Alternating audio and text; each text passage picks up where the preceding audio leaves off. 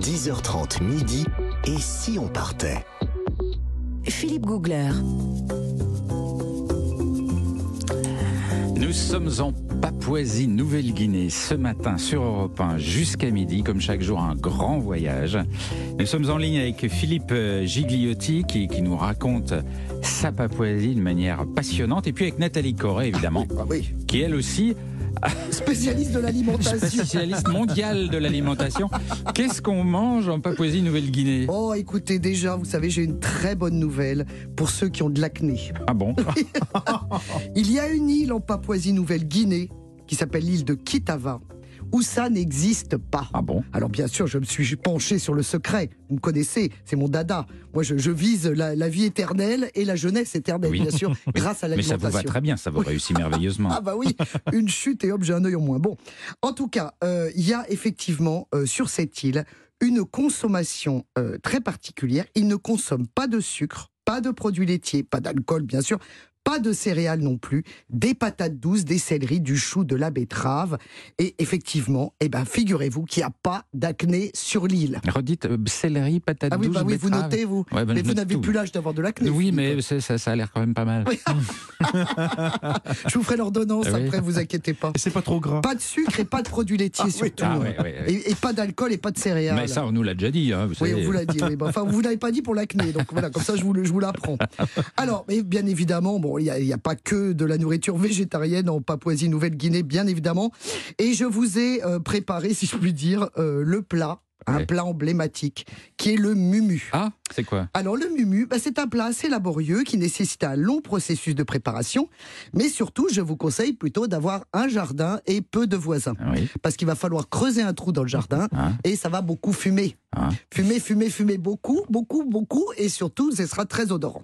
Alors, euh, bien évidemment, le mumu se pratique également à la mode occidentale, c'est-à-dire, grosso modo, c'est une cuisson dans une feuille de bananier à l'étouffer. Ah, Donc vous mettez dans votre plat une feuille de bananier, vous mettez du chou cal ou du chou tout court, vous mettez vos morceaux de poulet, de porc, de ce que vous avez, vous mettez des fruits, parce que c'est sucré salé, vous mettez des fruits, hop, vous mettez euh, de lait- du lait de coco, vous refermez avec une feuille de bananier et au four 1h30.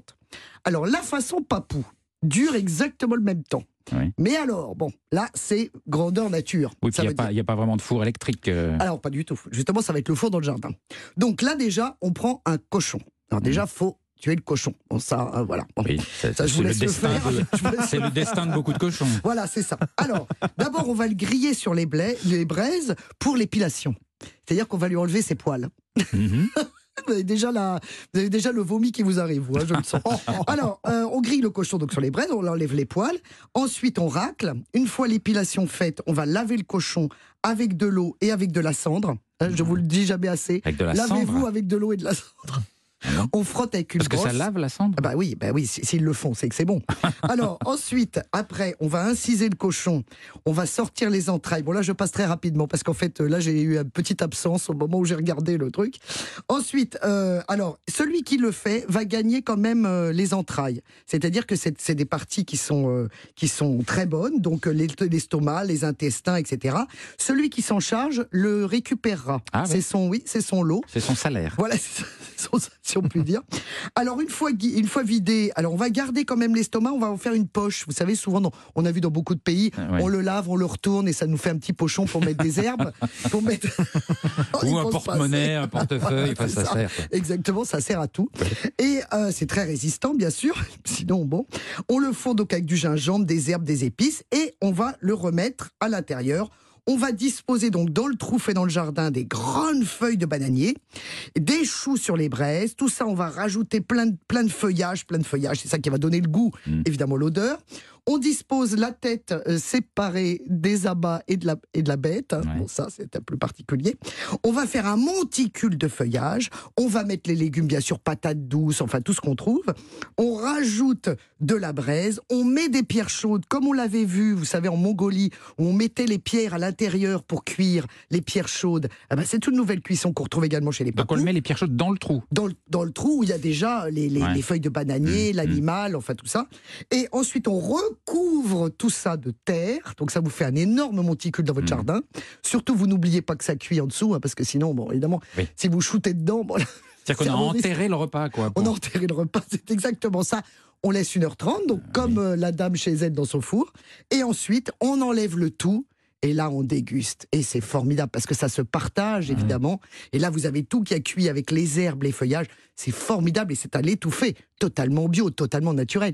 Il n'y a pas de gras, Ah, Philippe. Pas mal. C'est pas mal. pour vous, ça. Mais ça ressemble à des modes de cuisson qu'on retrouve en Polynésie, d'ailleurs. Bah, qui bien- pas bien sûr, bien Mélanésie, sûr. Polynésie, ouais, Ouais, c'est ça. tout Bien fait. sûr. Ouais.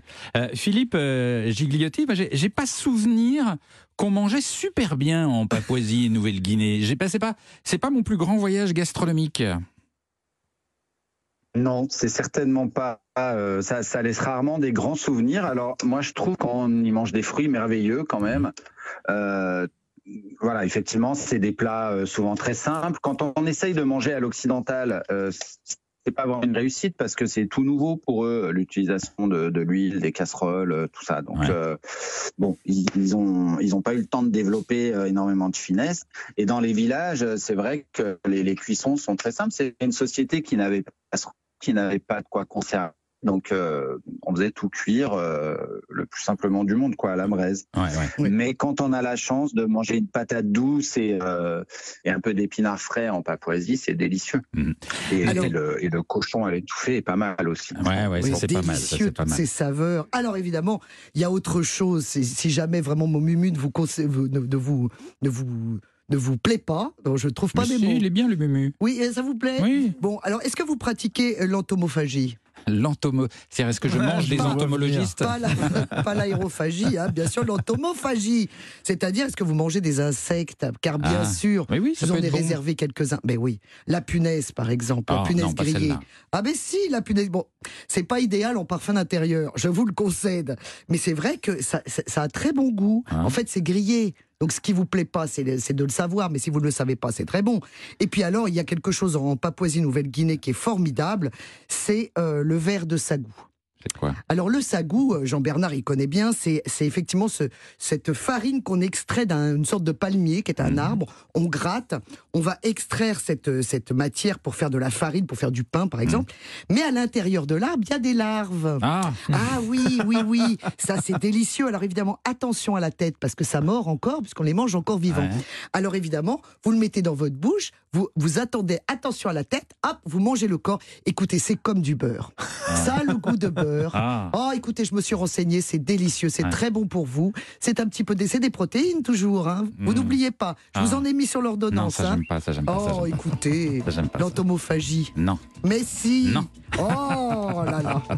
Merci Moi, Nathalie. je vous en prie, bon appétit surtout. Hein. Si vous êtes à table, bien sûr. Euh, on poursuit notre exploration de la Papouasie Nouvelle-Guinée juste après les infos de 11h. À tout de suite.